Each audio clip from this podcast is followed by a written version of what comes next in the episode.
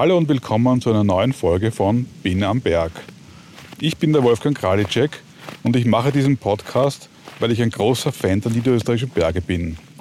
Für Bin am Berg besuche ich interessante Menschen im Mostviertel und in den Wiener Alpen und lasse mir von ihnen erzählen, wie das Leben so ist in den Bergen von Niederösterreich. Ja, heute sind wir zu Gast bei Wolfgang Groß. Servus. Ja, ja, hallo. Bevor es losgeht, noch ein Programmhinweis in eigener Sache. Ich möchte euch das Niederösterreich-Magazin empfehlen. Es gibt dort viele Geschichten über Land und Leute. Auch so mancher Gast aus meinem Podcast findet sich dort in Wort und Bild wieder. Ich finde, das ist eine gute Ergänzung zu Bin am Berg. Schaut euch das einmal an. Die Adresse ist magazin.niederösterreich.at. Und zwar also ungewöhnlicherweise für Bin am Berg sind wir heute im Tal, nämlich in Wien. Äh, das ist aber insofern. Aber wir sind nicht ebenerdig. Wir sind nicht ebenerdig, genau. Dritter Stock, vierter Bezirk. Äh, wir sind hier in deinem Arbeitszimmer, wie es aussieht. Also es, ist, äh, es sind sehr viele Bücher hier, Hängeregister, Akten, prallvolle Aktenschränke. Genau, das ist dein Archiv oder dein, ein Teil ja, deines Jede meiner Arbeiten hinterlässt Material und ich habe irgendwie äh, den Fimmel schon seit Radiozeiten. Jede Sendung hinterlässt, einen Backen Papier und den schmeißt man nicht weg. Aber ich bin eben dabei, mir eine andere Strategie zurechtzulegen, weil äh, obwohl man manchmal sucht man wirklich irgendwas, aber meist ist es eigentlich ein, also die Sentimentalität gegenüber einem Thema, dem man sich befasst hat. Ne? Naja, das heißt, es müssen schon viel mehr Material, als man hier sieht, jetzt sein, oder? Also es hat sich angesammelt, oder? Oder ist das, oder ist das alles da? Also, nein, nein, da gibt es ja, noch ein bisschen mehr, ja. ja, genau. Also wie gesagt, du, war, du bist ja äh, Radiojournalist. Äh, du hast legendäre Sendungen wie die Music Box auf Ö3 oder Diagonal auf Ö1 mitbegründet und lange. Also Music Box habe ich nicht mitbegründet, aber ich war einer der, der Jungen, die dazugekommen sind, weil das waren ja schon erfahrenere Leute und äh, ich bin als 19-Jähriger halt hm, dort, okay. habe ich die Chance gekriegt, äh, Manuskripte zu schreiben und aber du warst lange Jahre dann dort. Ich war da im Laufe der Zeit, ja. habe ich das dann schon redigiert und, und, und, wir haben da so eine, eine Band quasi aufgebaut, ne, mhm. mit einem ganz eigenen Repertoire in Ö3. Mhm. Und aber Diagonal, das, das hast du schon mitbegründet, das kann man sagen. Das waren einige Leute aus Ö3, die äh, damals gesagt haben, ja, in Ö1, das ist so referatsmäßig, äh, das könnte ja auch abwechslungsreich, interessanter, modernere Gestaltungsformen und äh, Themen. Und so haben wir eben eine Samstagbeilage äh, uns gewünscht und haben an dem lang herumprobiert. Und der Untertitel, der glaube ich seit einiger Zeit nicht mehr äh, verwendet wird, Radio für Zeitgenossen. Das mhm. Zeitgenosse sein, äh, sich also auch zuständig fühlen, mitspüren, was vorgeht, so, so eine gewisse Antennen haben für ja, so Broadcasting im Sinn von viele Themen, viele Ansätze mitkriegen. Also es war so eine ja, Gott und die Welt hätte es auch heißen mhm. können, nicht? Und dazu kamen eben dann noch immer auch Musiksendungen noch. Also das war. Ja. Aber du bist ja schon sozusagen studierter Historiker. Ja, ich habe Geschichte studiert, mhm. also Zeitgeschichte. Mhm. Und warst dann eben nach der Radiozeit äh, Direktor des Wien-Museums. Ja, ich war mit 53 habe ich quasi mein, meinen Beruf gewechselt noch einmal. Und war, das, war das eigentlich ein kompletter, äh, war das, war das was ganz anderes oder, oder gab es da auch Parallelen? Nein, es gibt schon Parallelen. Äh, bin ich immer mehr drauf gekommen, dass mich das Medium Ausstellung interessiert hat. Das habe ich schon während der ORF-Zeit habe ich äh, mehrere Ausstellungen gemacht. Eine übrigens äh, äh im Zusammenhang mit dem Semmering.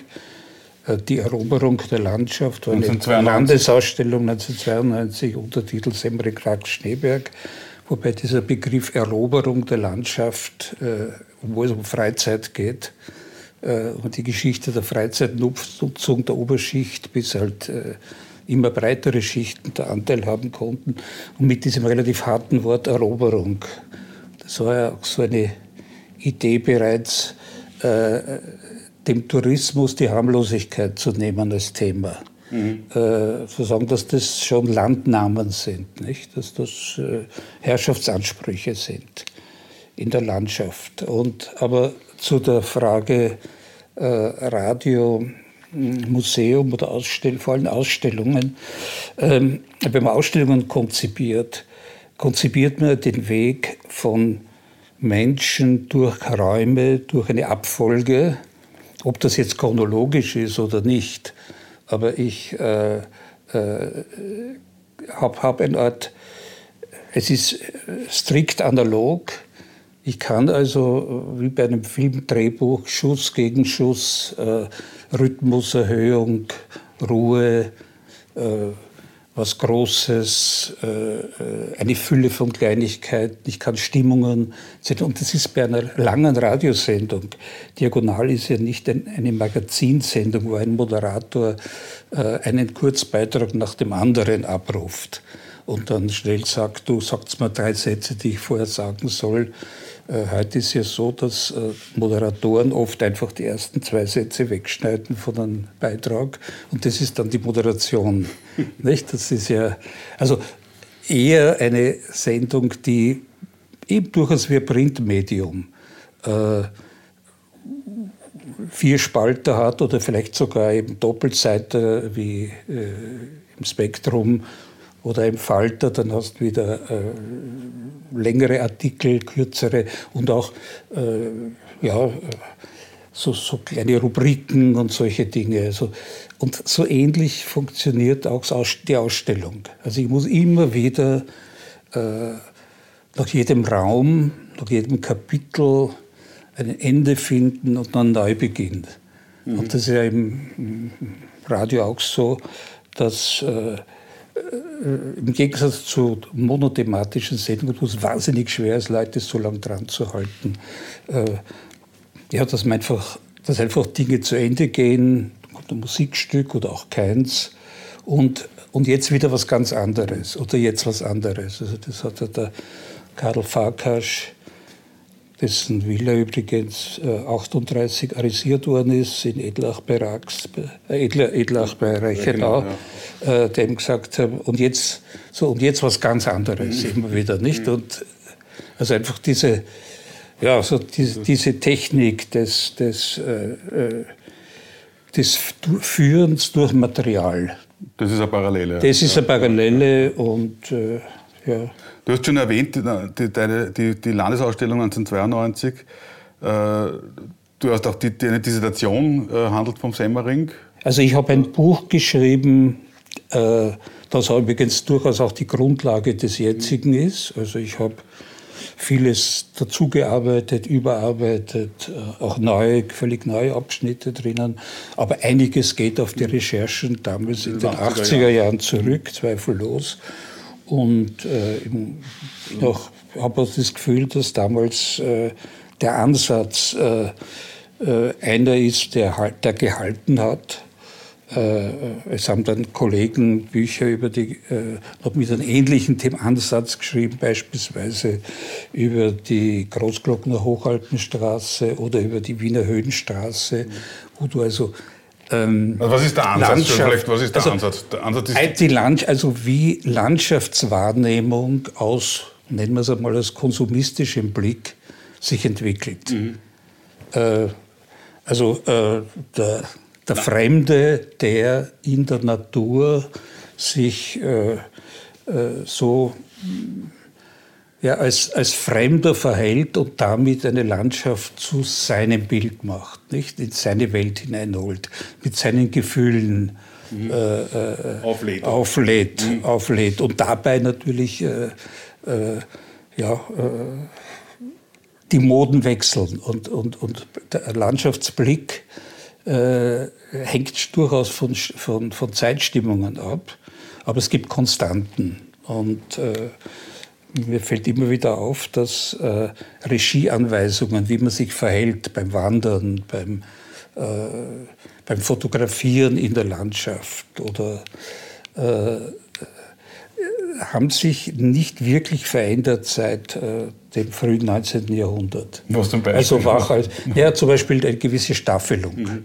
Und äh, ich glaube, das Geheimnis, ein Geheimnis der Semmering-Landschaft ist, dass sie, äh, dass sie vielfach gestaffelt ist, also kleinteilig, ein, Relief, das sehr viele Höhen, äh, Höhenschichtungen hat. Mhm. Also wenn ich an einen, üblicherweise schaut man von einem, oder sagen wir so, in, im Hochgebirge ist man oft in einem Tal, wo es steil hinaufgeht, V-Täler beispielsweise, Montafon oder so. Und ganz oben irgendwo ist der Himmel, ich kann ich nur hinaufschauen. Nicht? Und dann muss ich oder ich gehe auf die Gipfel und habe dann unter mir die ganze Welt. Am Semmering habe ich äh, mehrere Etagen und ich befinde mich das gilt für äh, die Hotels am Semmering ebenso wie das, äh, äh, wie die, das Landhaus Kuna von Adolf Loos, heutige Hotel Los, Los Hotel, wie aber Los, auch. Das ist das Loshaus oder was da im ja, Kreuzberg Loshaus, oder, ja, ja. Genau, genau. oder äh, es gilt aber auch, wenn ich am Sonnenstein oben runter schaue. Ich habe also, aber vor allem von, von, von dieser 1000 Meter Höhe äh, Zypern Hotel äh, Semmering, dass ich eben ein, so eine Mittelgebirgs äh, Gemugel, hat Doderer mhm. einmal gesprochen, also da ist einiges grünes Gemugel dazwischen, damit es einfach äh, spannend ist und es ist im, im kleinen Raum passiert da sehr viel, äh, äh, ja, äh, sehr viel Effekthascherei.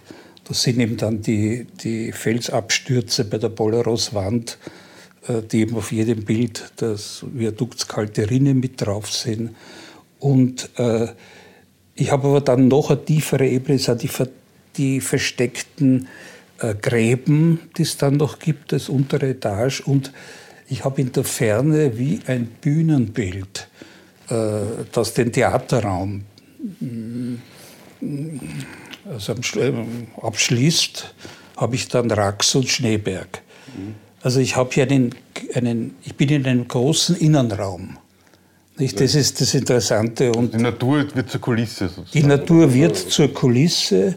Äh, das ist auch aus vielen äh, äh, Beschreibungen oder Zitaten, die man halt so findet in den Texten oder Briefen, spürt man das. Mhm. Man könnte auch sagen, die Natur stört nicht weiter. Man kann sie anschauen oder bewundern, die Landschaft muss aber nicht, nicht. Sie ist so, ja, sie ist also abwechslungsreich, aber nicht wirklich aufdringlich. Und doch hat man einen, ein hochalpines Feeling, wenn man zu diesen steilen äh, äh, Wänden der Rax hinüberschaut, immerhin schon den 2000er und so weiter. Und wenn ich schwenke den Blick, also ich habe wie gesagt die Möglichkeit eines Rundblicks, aber auch Tiefblicke äh, und komme ich eben dann auch äh, in den, kriege in den Blick die, das Wiener Becken, die Ebene. Also ich habe hier sozusagen von, von, vom Tiefland, äh, wo auch der Nebel hängt im Winter, äh, äh, bis doch äh, relativ relativ ordentliche Alpen, äh, habe ich hier so eine, so, ja, so ein, so ein Kulissendepot, könnte man sagen. Nicht? Und das ist ja der Grund, warum die für Ungarn der Semmering, übrigens auch die Rax, wenn man heute wandert, sind wahnsinnig viele Ungarn natürlich, ähm, war der Semmering deshalb so beliebt, weil es halt die östlichste Möglichkeit ist, die erste aus mhm. Budapester Sicht, äh, in den, in den Alpen zu sein. Nicht? Das noch dazu ist, direkt aus der Ebene, wenn Berge aufsteigen, sind sie natürlich auch dramatischer. Darum hat man früher den Schneeberg für einen höheren Berg gehalten, als es tatsächlich ist, weil er, weil er, ja, weil er ja von 400 Meter äh, Seehöhe quasi hinaufsteigt. Nicht? Also, und, und ähm, also es ist so, so ein... Was, was natürlich speziell ist am, am Semmering im Unterschied zu vielen anderen äh, touristischen Gebieten, ist, dass er ja künstlich ist. Also der Ort ist ja künstlich, ist eine Erfindung der Wiener, kann man sagen, oder? Der, der, der Ort Semmering. Ja, das, also das ist eine. Das ist ja eher vergleichbar mit so heute, mit, mit heute Val d'Isère oder so, so französisch, so Retortenressorts da irgendwie. Ne? Das ist in, in der, um die Jahrhundertwende halt in dem Fall. Also das ist schon was Besonderes. Damals war das ja ziemlich, äh, das war ja äh, Avantgarde sozusagen, oder sowas. Also die Tourismusorte des 19. Jahrhunderts, typische Sommerfrischen, aber auch äh, Winterorte, die hat es erst ab der Jahrhundertwende gegeben, also sagen wir so Bergsteigerdörfer mhm. hat es ja auch immer gegeben. Äh, da ist der Tourismus von einer entweder alten Stadt äh, oder einem alten Ort wie Chamonix oder einem alten Kurort wie St. Moritz oder Bad Gastein äh, auch äh, Lech, um dann später zu sagen, war eben auch ein kleines Dorf. Da ist Zürs übrigens auch eine künstliche mhm. Siedlung. Da gibt es, glaube ich, zwei Bauern in Zürs, aber alle Hotels stehen auch äh, dicht und das ist auch, hat auch eine, eine Außenkante, ist also wie eine, wie, eine, wie eine kleine Planort. Und nach der Skisaison ist, sperrt alles zu und im Sommer ist dort niemand. Mhm. Also das, es gibt, hat es also auch schon in den, das begann in den 30er Jahren in Zürs. Ähm, am Semmering war es so, dass ja die, die Eisen, die, die Gebirgsbahn, die, die Bahn ja schon der, der, hat, war der Gamechanger dieser, dieses Gebiets. Ne? Dadurch ja. ist man in ein Gebiet gekommen, das sonst nicht weiter interessiert hätte. Und das hat sowohl die, die Sommerfrische in Bayerbach und Reichenau ermöglicht, diese schnelle Anreise von Wien und dann eben, als, es, äh, als die Höhenluft einen, eine, einen Wert bekam. Das war nicht vor 1870, 60, 70, kam aus der Schweiz, waren Mediziner, die eben gesagt haben, Höhenluft ist für äh, beispielsweise für Lungenkrankheiten gut oder Keuchhusten oder alles Mögliche, also die, die Höhenkur, die aber in der Regel auch die Lungenheilung war bei der Tuberkulose. Also auch die, diese ganzen Schweizer Sanatorien sind erst im späten 19. Jahrhundert entstanden, weil man eben damals äh, äh, äh glaubte, dass, äh, äh, äh dass die, die, die Tuberkulose hat man noch nicht erkannt als Infektionskrankheit. Mhm. Nicht? Und so, und, so, ist die gute Luft, die Höhenluft, die ja tatsächlich regenerierend ist und stärkend, in Mode gekommen. Und es war, und das ist sehr oft im Tourismus, äh, dass, äh,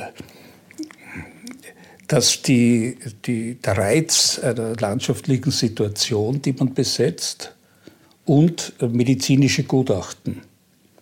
Also äh, beide braucht man, um sowas zu begründen. Und die Zypern-Gesellschaft, als sie 1880, äh, 82 in diese, wie man damals sagte, Wildnis auf 1000 Meter Höhe an einem Punkt Zypern-Hotel, äh, wo man A, ein besonders angenehmes Kleinklima hat, aber zugleich einen triumphalen Rundblick, also dieser Herrschaftsblick. Ich habe unter mir äh, grandiose äh, Landschaft, die ich aber nicht bewandern muss, weil ich bin schon oben. Es gibt keine Berge, wo ich hinaufkraxeln muss wie auf die Rax. Da ist nichts, da kann ich nur Waldspaziergänge machen. Und äh, ja, und äh, da war eben die Idee, dass eine Eisenbahngesellschaft, wobei man sagen, die Südbahngesellschaft war eine der größten Unternehmungen, Aktiengesellschaften in der Monarchie, war unter französischen Besitz hauptsächlich, also die mhm. Aktienmehrheiten.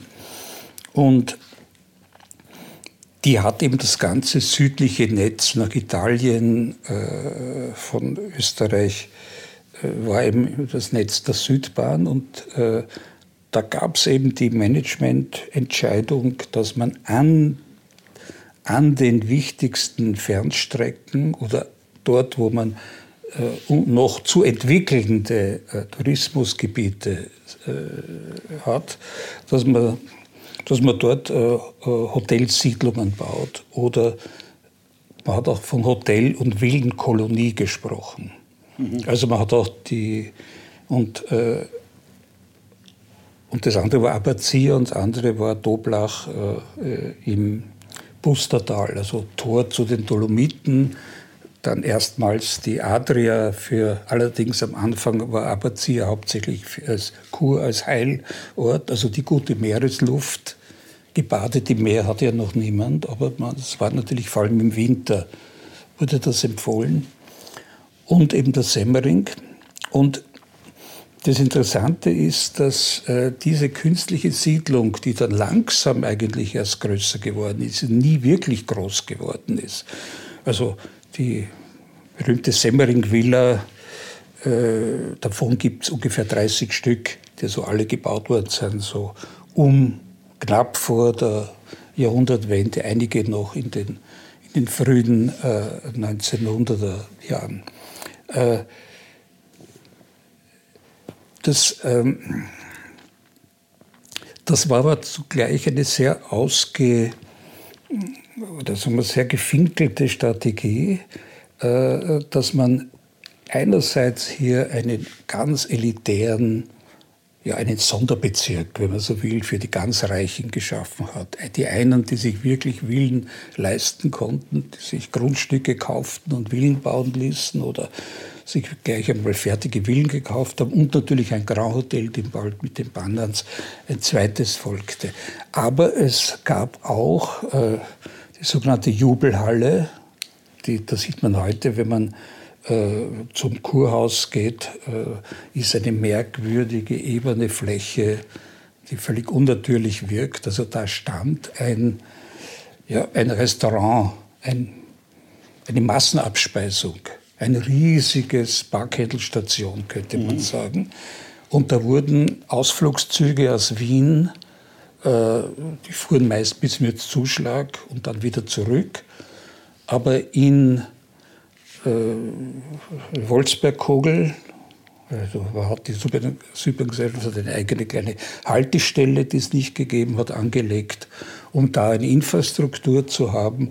Und dort gab es dann Tagesausflügler mit, wo, das, wo es einfach ein, ein, ja, ein Essen in der Landschaft gibt und Bier und äh, also so, eine, so ein Ausflugspaket. Mhm. Also, äh, ja, also wie Kaffeefahrten, nicht? So ein bisschen stelle ich mir das vor. Also du fährst in der Früh weg, bist am Abend zurück, warst am Semmering und bis hast du deine, ja, so eine, ja, vielleicht hat es ein bisschen wie eine Bierhalle, war das so mhm. ähnlich. Ich, ich, ich, ich habe keine genauen Angaben gesehen, aber es, da waren hunderte Leute jeden Tag, also wenn Ausflugsverkehr war. Und aber das Heimering im Prinzip war schon eher eine elitäre Ja, ja, ich sage nur, das, das war ja, das, das war ja nicht im Willen Terrain, sondern das war gleich beim Bahnhof mhm. oder gleich bei der Haltestelle. Die sind vielleicht ein bisschen spazieren gegangen und wieder weggefahren. Mhm. Ansonsten war das sicher, äh, geht es in die Richtung dessen, was, äh, was man heutzutage so als Gated Community bezeichnet.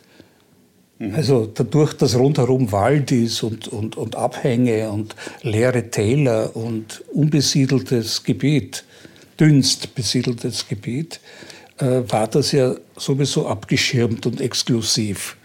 Nicht? Die Bewachung war die exzentrische Lage, äh, wenn man so will. Und äh, selbstverständlich war das eine, eine, eine sehr mh, hm, selbstbewusste, arrogante äh, obere Oberschicht, die sich dort zeigen konnte. Also, äh, oder die dort äh, ja, das Hochgefühl äh, haben konnte, so über den anderen zu schweben. Nicht? Mhm. Und, und, und das gehört, glaube ich, schon zu diesem Semmering-Feeling dazu.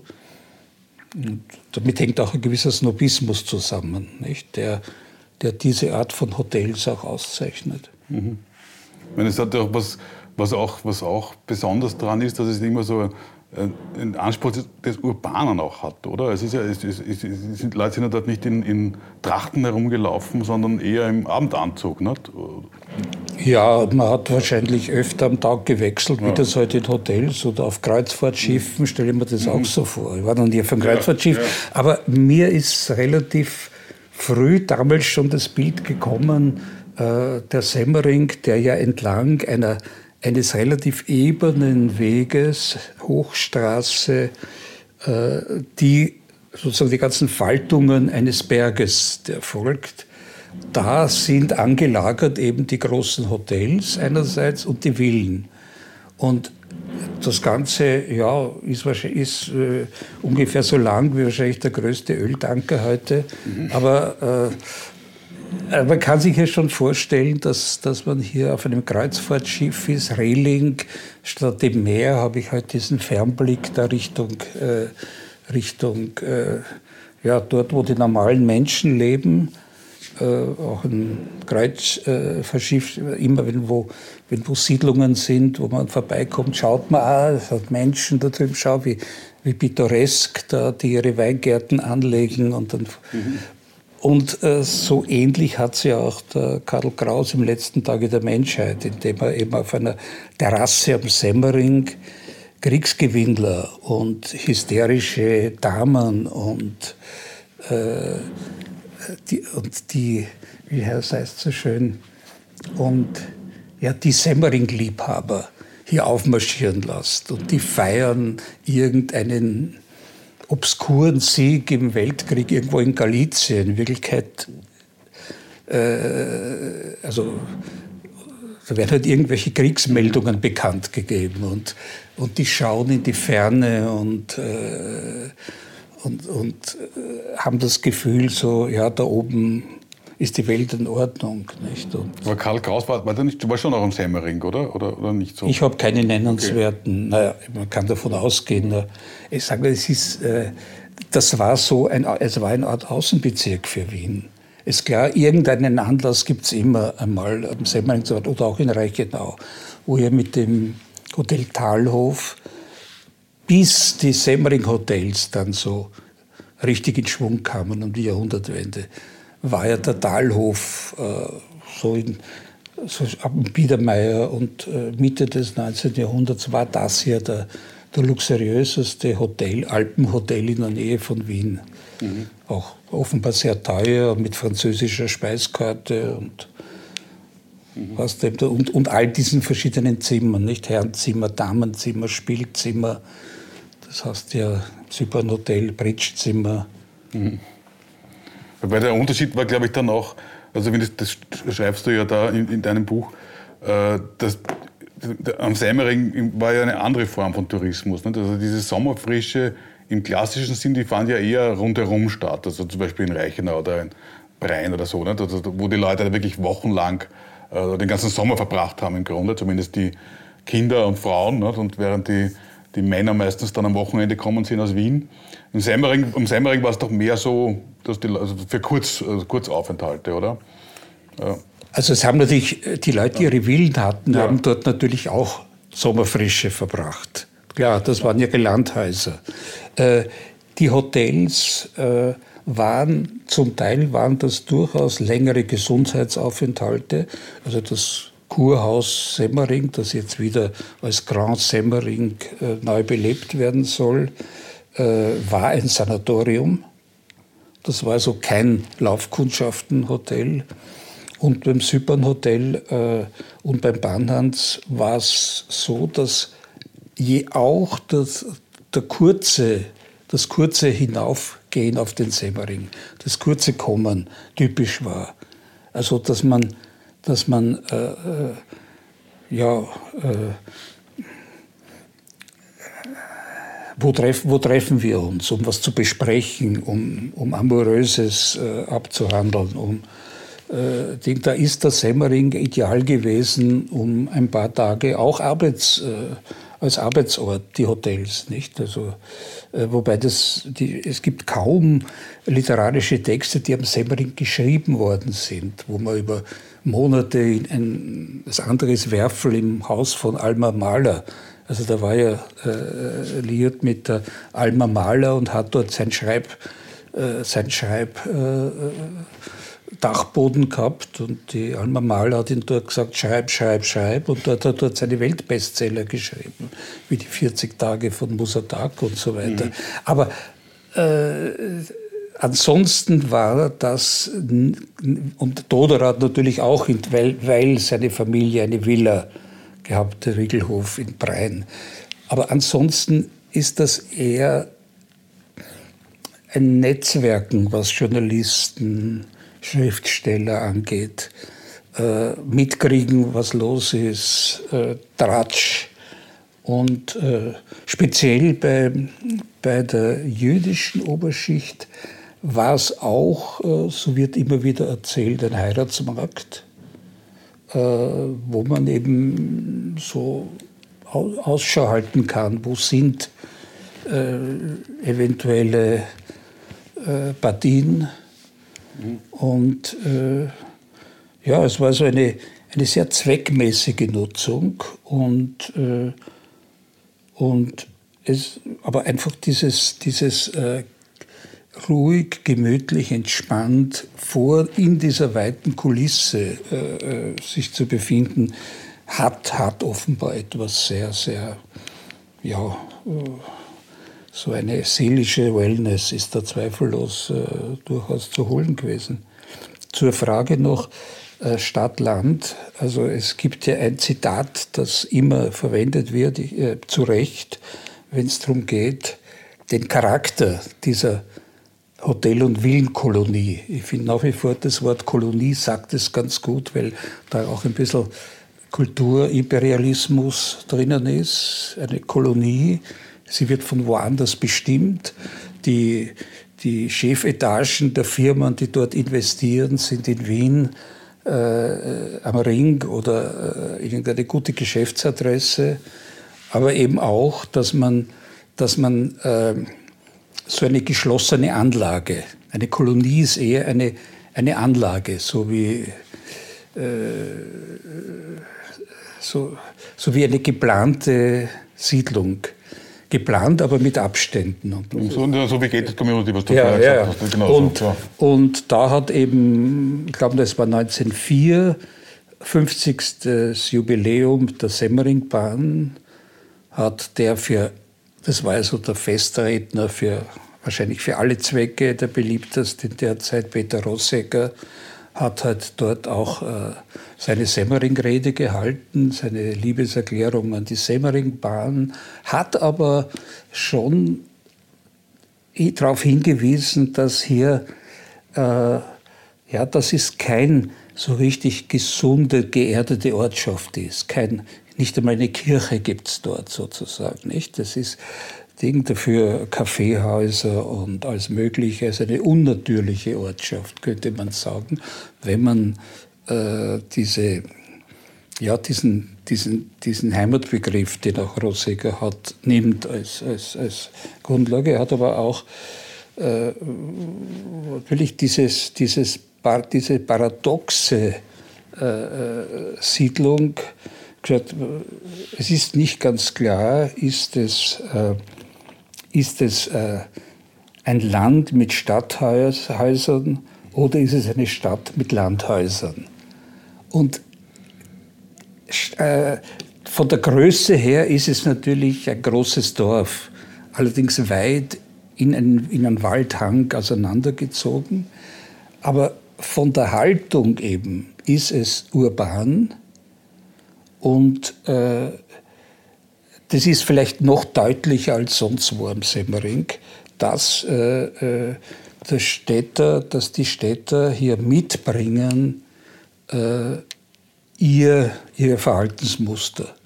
Es war ganz wichtig, dass früh Beleuchtungen waren auf den Wegen, dass sogar ein Gehsteig angelegt wurde oder dass dieser Hochweg dann irgendwie befestigt wurde.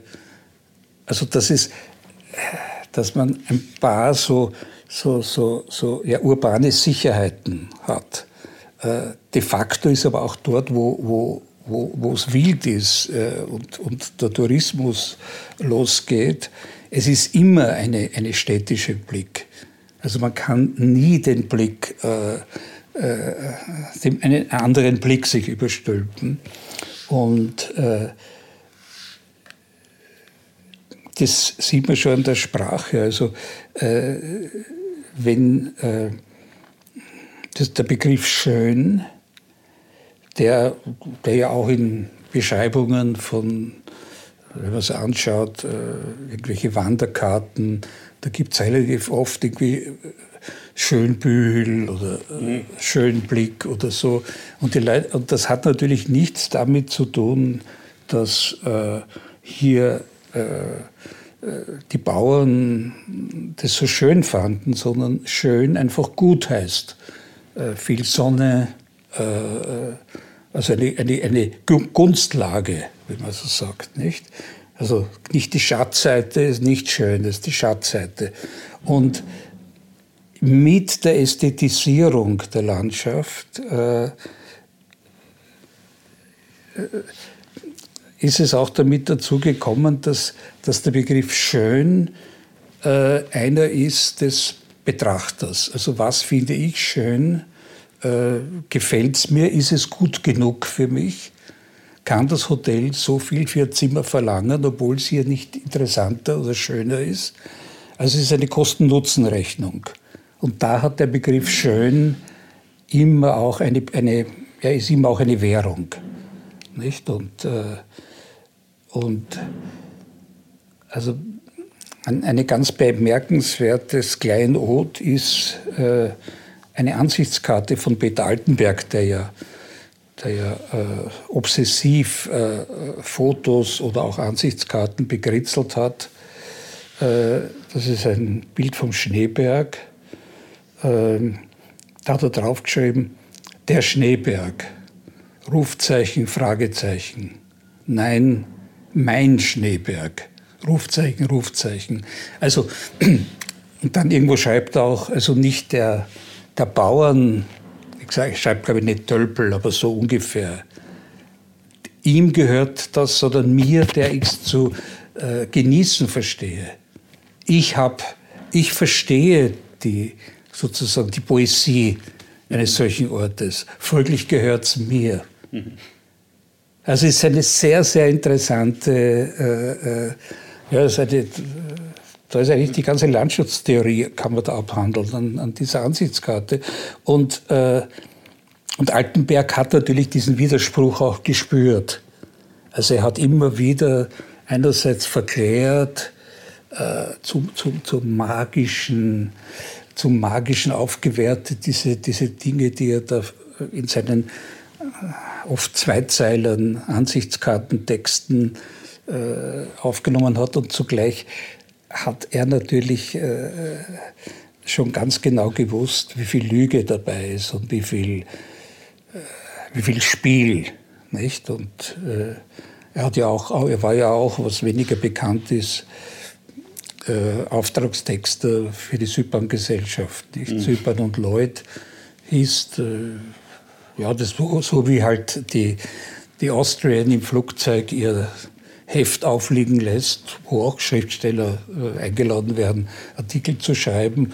So hat halt er auch für das äh, äh Magazin der Zypern-Gesellschaft auch immer wieder Feuilletons geschrieben. Und seine, viele seiner Semmering-Formulierungen stammen aus diesen, naja, Werbetexten, könnte man sagen. Nicht also der, der Semmering als Hoch-Wien und so. Nicht? Also mhm. das, äh, oder siebenmal das Stephans, Stephansdom übereinander gestellt oder so. Also immer wieder der Versuch, äh, das ist äh, eine, also das ist ein, ein ja, der, ein Teil von Wien hoch, eigentlich. Ja, der höhere, der höher gelegene Teil von Wien, ja, das, das, der Balkon von Wien.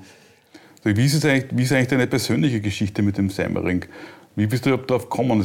Ja, ich habe schon eine persönliche Geschichte. Mein Vater äh, hat sich erst sehr für Eisenbahn interessiert mhm. und für die Seberingbahn. Und wenn man, wir haben ja bis zur Matura kein Auto gehabt, das war immer mit dem Zug, wenn man wo gefahren ist, durch Osttirol, Ferien oder sowas, fährt man über den Semmering und mein Vater kannte diese Strecke sehr gut und ich habe sie gewissermaßen auch aus, auswendig gelernt, schon von Kind an, weil es haben ja alle Tunnels und alle Viadukte haben ja Namen und äh, irgendwann kriegt man die, hat man, äh, hat man die im Kopf oder weiß jetzt, es gibt nicht nur ein Weinzettel Wandtunnel, sondern ein Weinzettel Feldtunnel und es gibt Rumpler, Viadukt und man kommt dann drauf, dass es sehr viele Bauernnamen sind, weil ja alle Kunstbauten äh, beim Bau der Semmeringbahn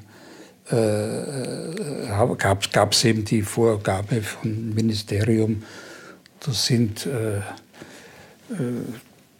ja, das sollen äh, Geländenamen sein, nicht? Also um, um sich hier irgendwie anzupassen an die Landschaft. Ja, und später äh, Skifahren, äh, sehr früh mit meiner Mutter Ski gefahren. Und da war natürlich dann so für Tagesausflüge der Semmering das Beste, der Hirschenkogel. Mhm. Ich meine, heute kann ich mir gar nicht mehr vorstellen, dass man damals, da hat man nicht so schwere Skischuhe gehabt, dass man dann vom Bahnhof Semmering, der relativ weit unten liegt, da äh, mit Skischuh und Ski hinaufgeht zum Hirschenkogel. Mhm. Äh, aber heute, glaube ich, ist das undenkbar mit diesem schweren Bock. Äh, das gibt es, glaube ich, aber inzwischen, weil doch am Wochenende sehr viel los ist, gibt sogar einen Shuttle, glaube ich, inzwischen. Man kann mit dem Zug kommen und. Und dann mit dem Bus. ja, ja, ich glaube, Samstag, Sonntag gibt es mhm. das sogar. Und ich habe dann das Kind Asthma bekommen. ich habe mich, mich ein bisschen verlegt heute. Mhm. Meine Stimme ist heute etwas belegt, mhm. liebe Hörer. und, äh, hab, und äh, ja, dann haben meine Eltern ein Apartment am Semmering gekauft, ein Neubau-Apartment. Da war so eine Phase wo in den 60er Jahren, wo der Semmering noch so eine, einen kleinen Aufschwung hatte, bevor es dann doch äh, ziemlich bergab ging, Ende Bahnhandschließung und all das. Und äh, ja, da war, war, ja wegen der guten Luft, war man halt dann auch immer öfter oben und ich war beim lokalen Skiverein und äh, habe dadurch äh, den Ort schon etwas kennengelernt und äh, natürlich in die großen Hotels, die noch offen waren, wie ich äh, äh, Schulkind war. In die sind, sind meine Eltern nicht hineingegangen. Also da hat man noch gespürt, da gibt es das Grand Hotel mit, einer, mit seinem ganz eigenen Flair, aber auch einer gewissen, ja, einer gewissen Schwellenangst, äh, wer da nicht dazugehört. Mhm. Also obwohl das damals bereits am Absandeln war und diese Hotels schwer defizitär waren und die, das Publikum für Grand Hotels in einem äh, ja, in einem absterbenden Ort nahe Wiens, nahe am Eisernen Vorhang. Da gab es das Publikum nicht mehr, um das zu, diesen, zu dieser Hotelarchitektur passte. Aber ich habe noch durchaus gespürt, Vater war Beamter, aber trotzdem, ja, ab und vielleicht schauen wir mal ein bisschen rein oder so. Also das, diese, also man, ich glaube, die Zukunft wird nicht mehr diese, diese Sperre haben, denn wer jetzt noch ein Hotel betreibt, muss schauen, dass es durchlässig ist für ganz verschiedene Leute. Nicht? Die Zeit ist, glaube ich, vorbei, dieser Dings. Aber es gibt heute natürlich äh, gewisse Lokale, wo man nicht reingeht, weil man sich nicht reintraut. Das ist klar, es ist ein, ein ja, es hat sehr viel mit, mit Prestige-Skala zu tun. Und, also so, und ich habe aber dann äh, so, so ich dann im Radio gearbeitet habe, selbstständig geworden bin, ausgezogen bin zu Hause, habe ich auch den Semmering nicht mehr äh, benutzt. Aber bis heute so Sonntag Skifahren durchaus. Gerne am Hirschenkugel. Ja, ja, oder, oder ein Spital. Aber die, die, Wohnung hast du nicht mehr dort, oder? Die, Nein, die, die, die gibt es Ewigkeiten nicht mehr. Nein, ich bin auch kein Zweithausbewohner. Mhm. Nein, nein. Also insofern habe ich das, äh, die Beschäftigung mit dem Semmering dann als Historiker, die war weniger jetzt mit Lokalaugenschein und Abgehen aller Wege.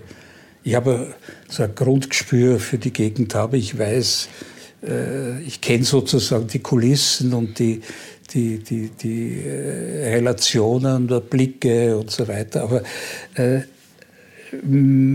für mich waren viel wichtiger die, die, also die unglaublich vielen Beschreibungen der Bahnstrecke zum Beispiel. Also äh, wie die Blicke geleitet werden durch, durch Vorgaben, also was wo an, an atemberaubenden Erlebnissen möglich ist. Und das begann eben schon 19, 1854, noch wie die Bahn fertig war. Nicht?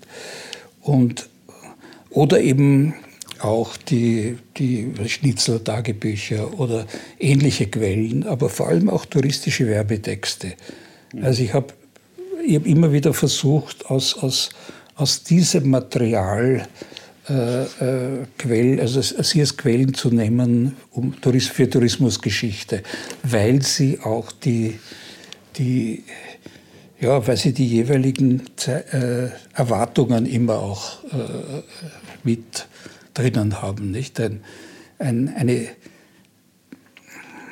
also ein, ein Werbetext für ein Hotel äh, äh, erzählt sehr viel über welche Menschen sich dort wie verhalten haben. Nicht? Mhm. Ja.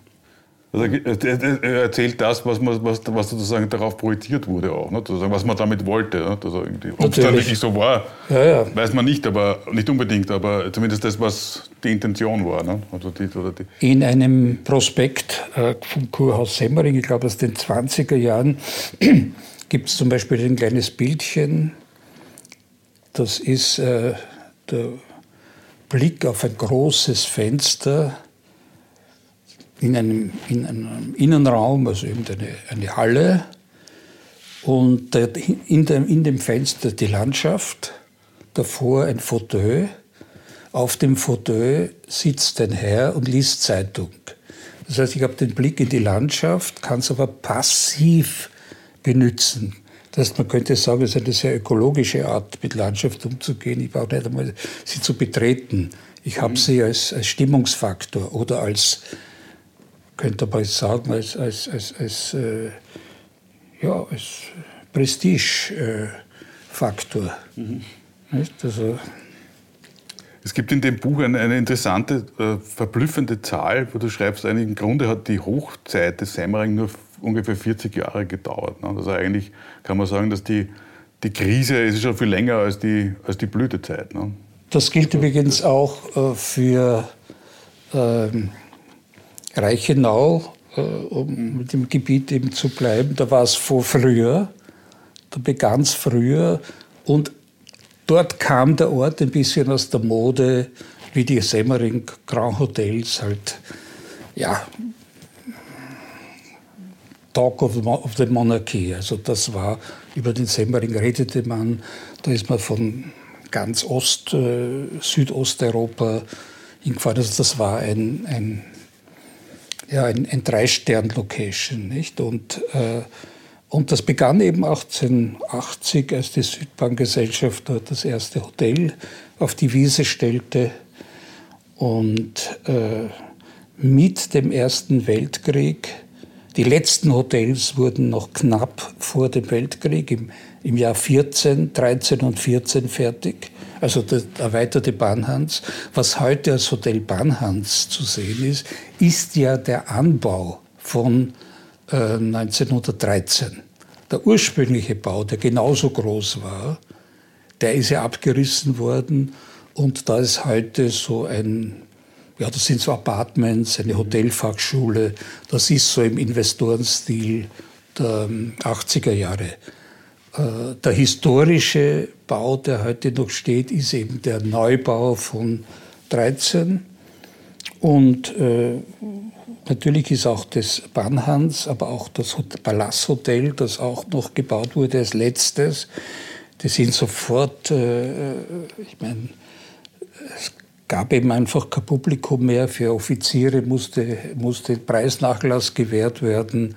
Also da war, die Kosten waren nicht reinzubringen.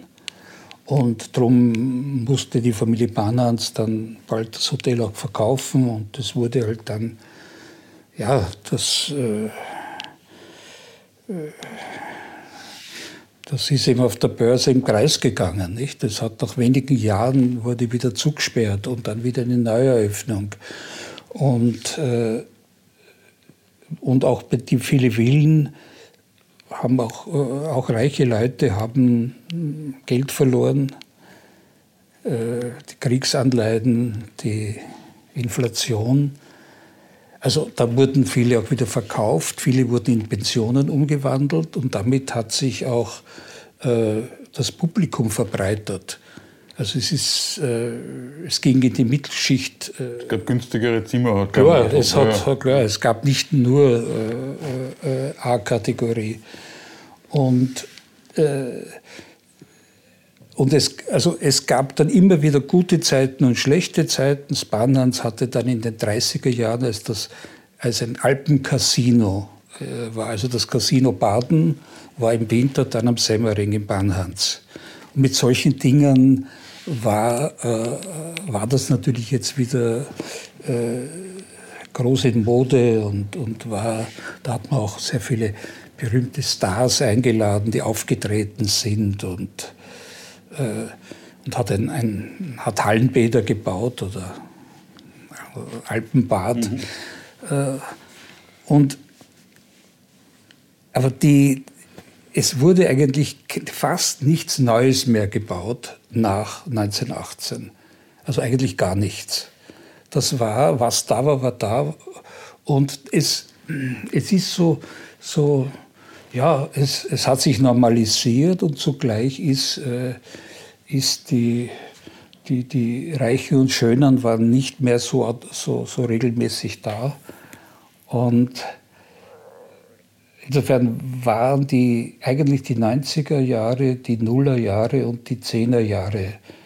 Äh, das war, da kann man sagen, da war der Semmering der most fashionable, äh, der luxuriöseste, beliebteste äh, Sommer- und Winter Höhenkurort der Monarchie. Mhm.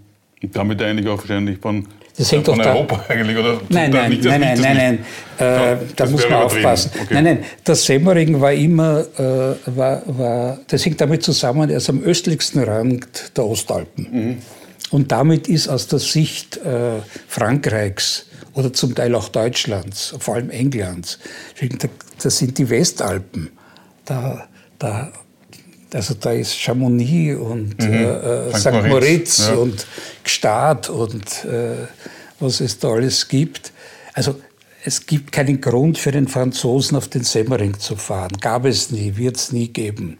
Außer es ist jemand, der sich äh, für die äh, erste Gebirgseisenbahn der Welt interessiert, was eine Reise wert ist. Ähm, also der Osten war das Einzugsgebiet. Es war, es war, das, es war ein Mitteleuropa. Also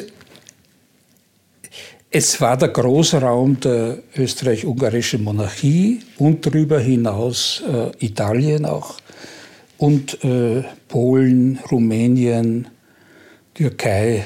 Also, was ich die, die man sieht in den Gästelisten Kaufleute aus Thessaloniki, also jüdische Kaufleute oder so, da war das halt der, das war der Alpenort, wenn man im Osten Europas lebte.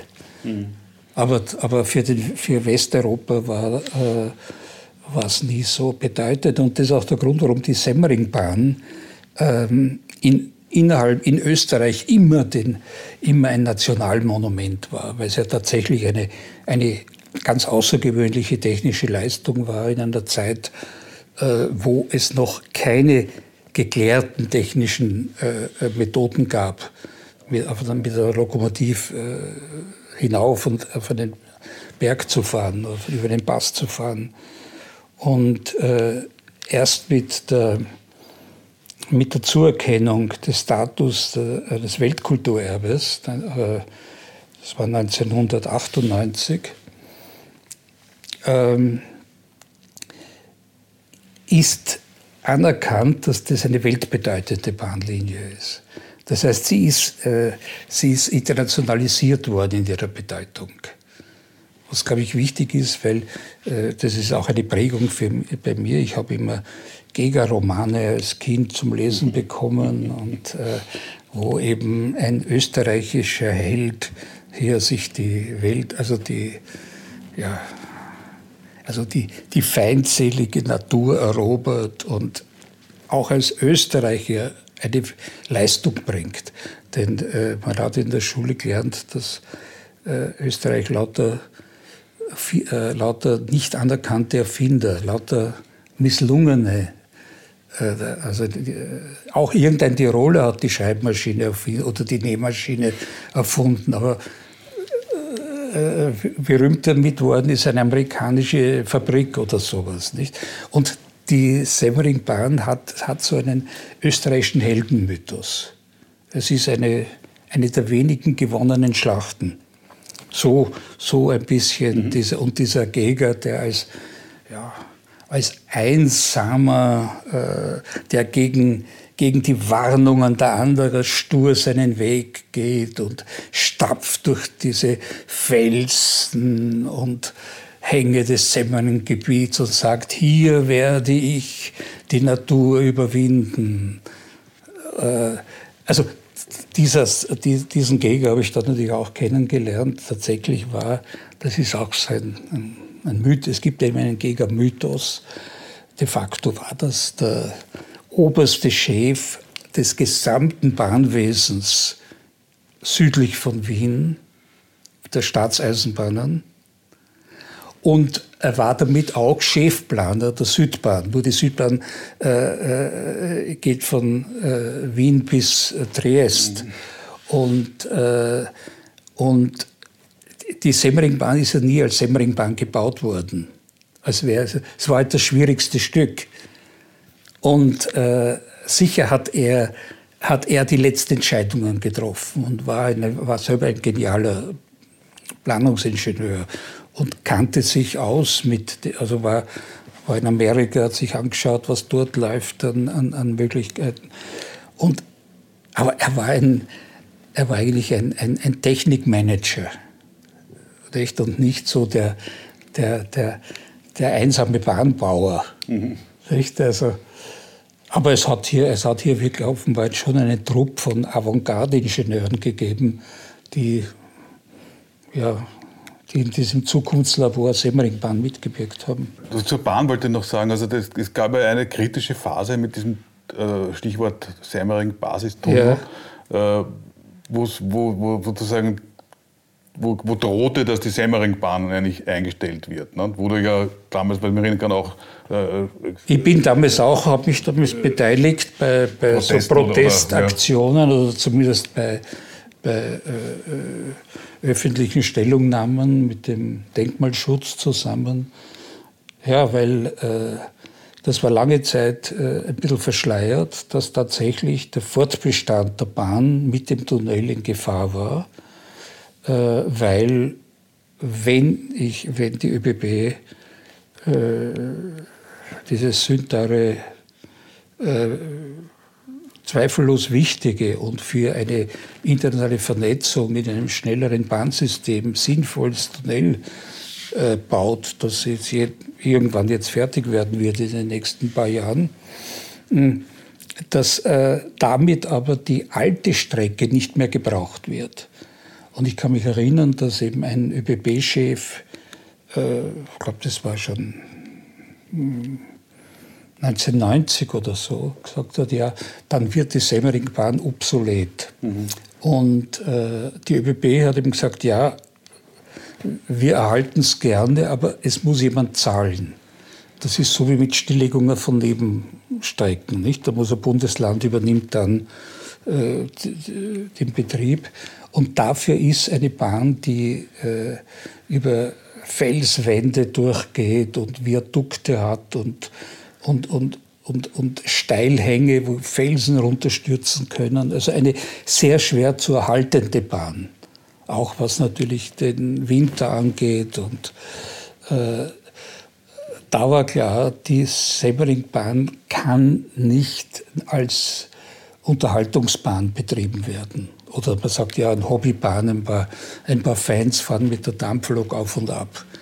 Das geht nicht. Das ist eine, eine so komplexe, schwierige Strecke, äh, äh, dass, äh, dass tatsächlich äh, die Gefahr war, dass die vielleicht sogar unter Denkmalschutz gestellt wird, also, Denkmal, also unter Welterbe, aber nicht mehr, nicht mehr fährt. Mhm. Ich habe nämlich, auch Ruinen sind äh, äh, historisch bedeutende Bauten. Aber, aber ein, ein regelmäßiger Betrieb war. Und da äh, hat sich dann herausgestellt, dass äh, ähm, das ist, dass die das ist aber erst nach der Jahrtausendwende deutlich geworden, ähm, dass der Betrieb des Tunnels nur dann möglich ist, wenn es eine Entlastungsstrecke gibt, wenn Bauarbeiten sind oder wenn Reinigungsarbeiten sind. Das heißt, in der Nacht einmal im Monat, und wenn es nur einmal im Monat ist, dass man das machen braucht, dann werden die, die schnellen Züge oder die langen Züge, die schweren Züge, müssen dann über den Pass geführt werden auf der alten Bahn. Ansonsten wird sie nicht gebraucht. Aber sie ist irgendwie so ein Backup. Mhm. Sie hat so eine Backup-Funktion. Und damit betreibt die ÖBB auch in Zukunft die Strecke, äh, die Strecke als, als Teil einer Hauptlinie. Und das, damit ist eigentlich die, ist gewährleistet, dass die Semmeringbahn eine die, die Semmering-Strecke, Trasse, eine befahrene Strecke bleiben wird und da natürlich der Hauptverkehr, das ist eine sehr dicht befahrene Strecke natürlich, äh, ja, durchs Tunnel gehen wird, ist erstmals äh, genug Raum im Fahrplan, um auch äh, touristische Fahrten, äh, Ausflugsfahrten äh, jeglicher Art zu machen. Was ich Bayerbach, äh, Mürzzuschlag Bayerbach oder oder ähnliches. Nicht, das war bisher nicht möglich. Also insofern habe ich überspitzt sogar mal gesagt, es gibt dann drei Semmeringbahnen. Äh, die, die neue unten, die neue auf der Hochleistungsstrecke, äh, die alte Semmeringbahn und die neue alte Semmeringbahn, die eben den 170 Jahre lang war hier äh, Pflichtbetrieb. Da sind Güterzüge, Personenzüge, Schnellzüge sehr dicht gefahren. Da war keine Möglichkeit zwischendurch äh, äh, Hobbybetrieb oder äh, Tourismusfahrten, äh, Panoramawagons oder was immer verkehren zu lassen. Äh, und, und erstmals sind äh, solche Nutzungen denkbar und möglich. Ab zur Zeit, sagt man, 2028, Eröffnung des Basistunnels. Übrigens, die der Bau des Basistunnels mit allen Konflikten davor und einer kompletten Neuplanung, die notwendig war, weil äh, äh ökologisch die Erstplanung äh, äh, nicht optimal war, wurde komplett neu geplant. Äh, also insofern haben auch die Proteste der, der, der Umweltschützer, äh, was Wasseraushalt und so weiter, durchaus auch einen Sinn gehabt.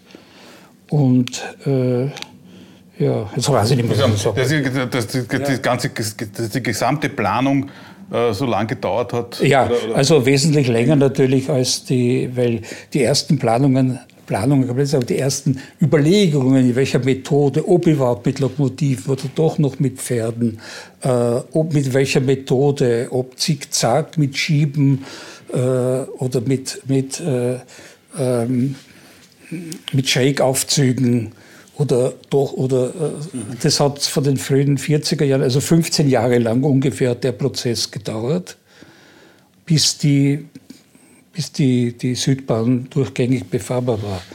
Nicht? Also das hängt aber damit zusammen, dass, äh, dass halt heutig, unter heutigen Bedingungen jedes Großprojekt länger dauert, weil ja sehr viele, äh, ja, äh, sehr viele Demokrat, demokratische genau, Hürden. War, ja, damals war Absolutismus. Genau. Das war Absolutismus. Das ist so wie jetzt in der Pandemie, wo sie in China irgendwie innerhalb von einer Woche ein Spital ja, eingestellt ja, haben. Ne? Ja, naja, ja, so geht in ja, der Diktatur geht das halt nicht. Also, Und das ist eben, äh, klar, das, das, äh, Also das wurde damals äh, ja, militärstrategisch äh, umgesetzt. Also das du, hast ja, du hast ja damals gesagt, klar, äh, äh, als, es, als, die Gefahr, als die Gefahr drohte, dass es eigentlich, äh, hast du gesagt, eine, der Semmering ohne Semmering-Blicke von der Bahn ist wie ein Museum ohne Bilder. Mhm. Also, da, wieder, da, haben wir wieder die Verbindung zum Museum ne, und zur ja. Ausstellung. und abschließend möchte ich dich bitten, noch äh, einen Ausblick in die Zukunft zu werfen. Also das passiert ja im Buch auch am Schluss. Ja. Wo du, und zum Thema, also zum Thema Sommerfrische. Ja. Die Sommerfrische wird ja jetzt wieder als, ist, gilt ja als großes Hoffnungsgebiet sozusagen für, für, für, die, für nicht nur für, nicht nur für den Semmering, sondern eigentlich für ganz Niederösterreich.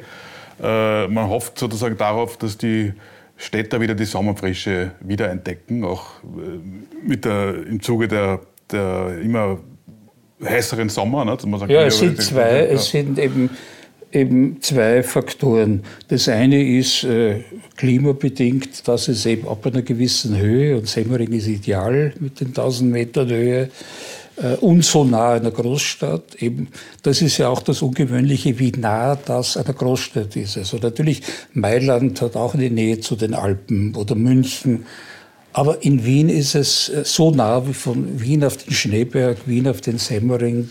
Äh, das ist einzigartig. Also äh, das eine ist also Klimaflucht aus der Großstadt. Das zweite ist die Nähe.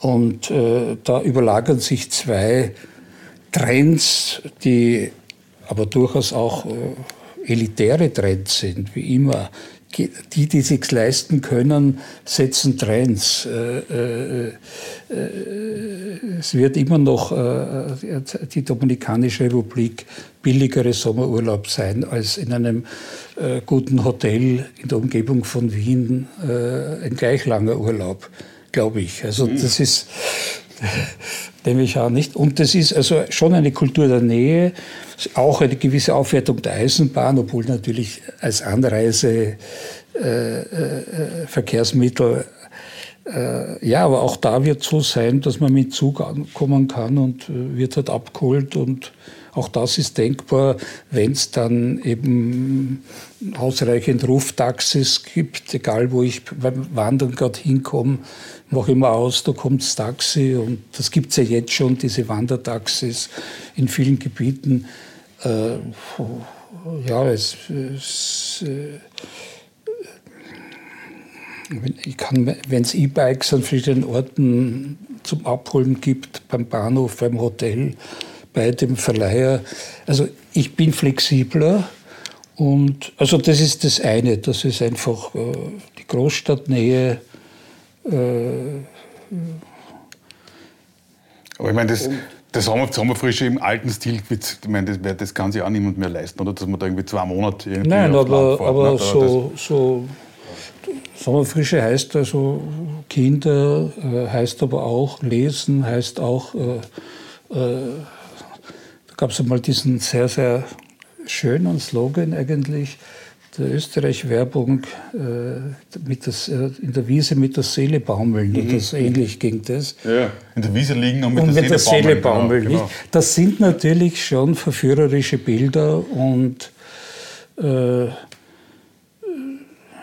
im, im Semmering-Gebiet ist halt so, dass die Infrastruktur in all diesen äh, Abwärtsjahrzehnten, wo eben die beweglichere Publikumsschicht wo, weit weggefahren ist, wer Auto hat, fährt äh, das begann eben, wie man in den 60er Jahren eben der Italienurlaub in war und nicht mehr äh, da waren dann die alten Leute am Semmering. Also wurde die Nähe zum Handicap eigentlich. Ja, aber das, genau. hat sich, das, das hat sich umgedreht. Hat sich umgedreht. Ja. Und jetzt äh, äh, mit diesen ganzen ähm, Umweltschonung und, und sich äh, sozusagen sanft verhalten, da ist die Nähe jetzt wieder, wieder ein Faktor.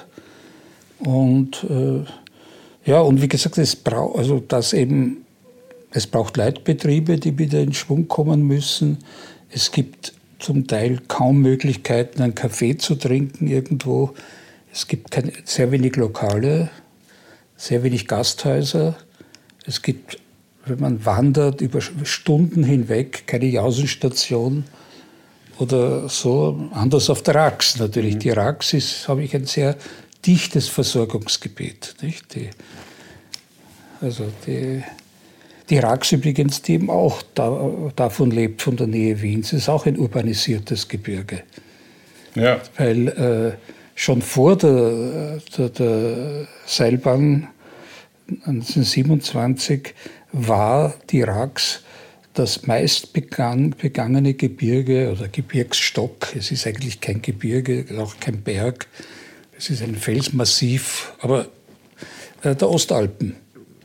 Also äh, so viele Wege, die da angelegt wurden, einerseits fürs Klettern, aber auch für Wanderer, so viele Hütten, manche sind auch wieder verschwunden, aber und so viele Markierungen gibt es auf keinen vergleichbaren Berg und, das, und die ganzen Wiener Tourismusvereine äh, haben dort, äh, ja, und das war aber auch der, der, das Trainingsgebiet des, des Alpinismus.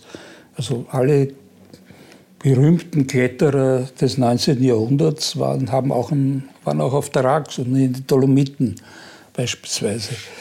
Und, und äh, ich fand es immer ganz schön, es ist, äh, wenn, man, wenn man von der, von der Bergstation der Seilbahn zum Ottohaus geht. Äh, vor dem Ottohaus gibt es eine Wegkreuzung. Ich glaube, das sind drei oder vier Wege. Und da gibt es eben die Pfeile zum Höllentalblick, zum, zur Seehütte, zu, weiß nicht, also. Mhm. Und dieser Punkt heißt äh, heute sogar kartografisch Praterstern. Das war offenbar, weil sich so viele Wege hier getroffen haben, hat sicher irgendjemand, ist der Schmäh, ich kann mir vornehmen an, das war irgendwie um 1900 irgendwann, hat sich das halt so als, so wie Jonas Reindl, hat sich halt dort der Praterstern, weil man, man wandert dorthin und sieht, da kommen so viele Wege zusammen, nicht so wie ein, wie ein so ein, so ein Sternplatz. Ja. Und äh, ich werde auch das, glaube ich, ist, äh, äh, ist nicht sehr oft, dass eine großstädtische, urbane Situation übertragen wird auf ein, auf ein Hochplateau eines 2000ers. Ne? Ja, das ist wiederum ein Zeichen dafür, wie sozusagen die, für die Vereinnahmung dieser, dieser, dieser Landschaft durch, durch Wien nicht? oder durch ja, Wiener, klar, nicht? klar. Oder auch durch fixe durch Gewohnheiten. Die, ja. und, und, und sie ist auch eine sehr gepflegte Landschaft. Man, trotzdem kann man auf der Rax leicht abstürzen, weil es Wetterumbrüche gibt und weil es fürchterlich äh, nebelig werden kann und so weiter. Aber ja, so ist es. Gut, äh, dann bedanke ich mich für das Gespräch. Okay. Und weise noch darauf hin, das Buch, über das wir die ganze Zeit jetzt geredet haben, heißt Der Semmering, eine exzentrische Landschaft und ist im Residenzverlag erschienen. Danke, danke fürs Interesse. Zum Schluss noch ein Programmhinweis. Die Eco Alpin produziert neben Binnenberg noch zwei weitere Podcasts. Rausgehen mit Fritz Hutter und Pistenkilometer mit Markus Riedl. Hört auch dort einmal rein. Überall, wo es Podcasts gibt.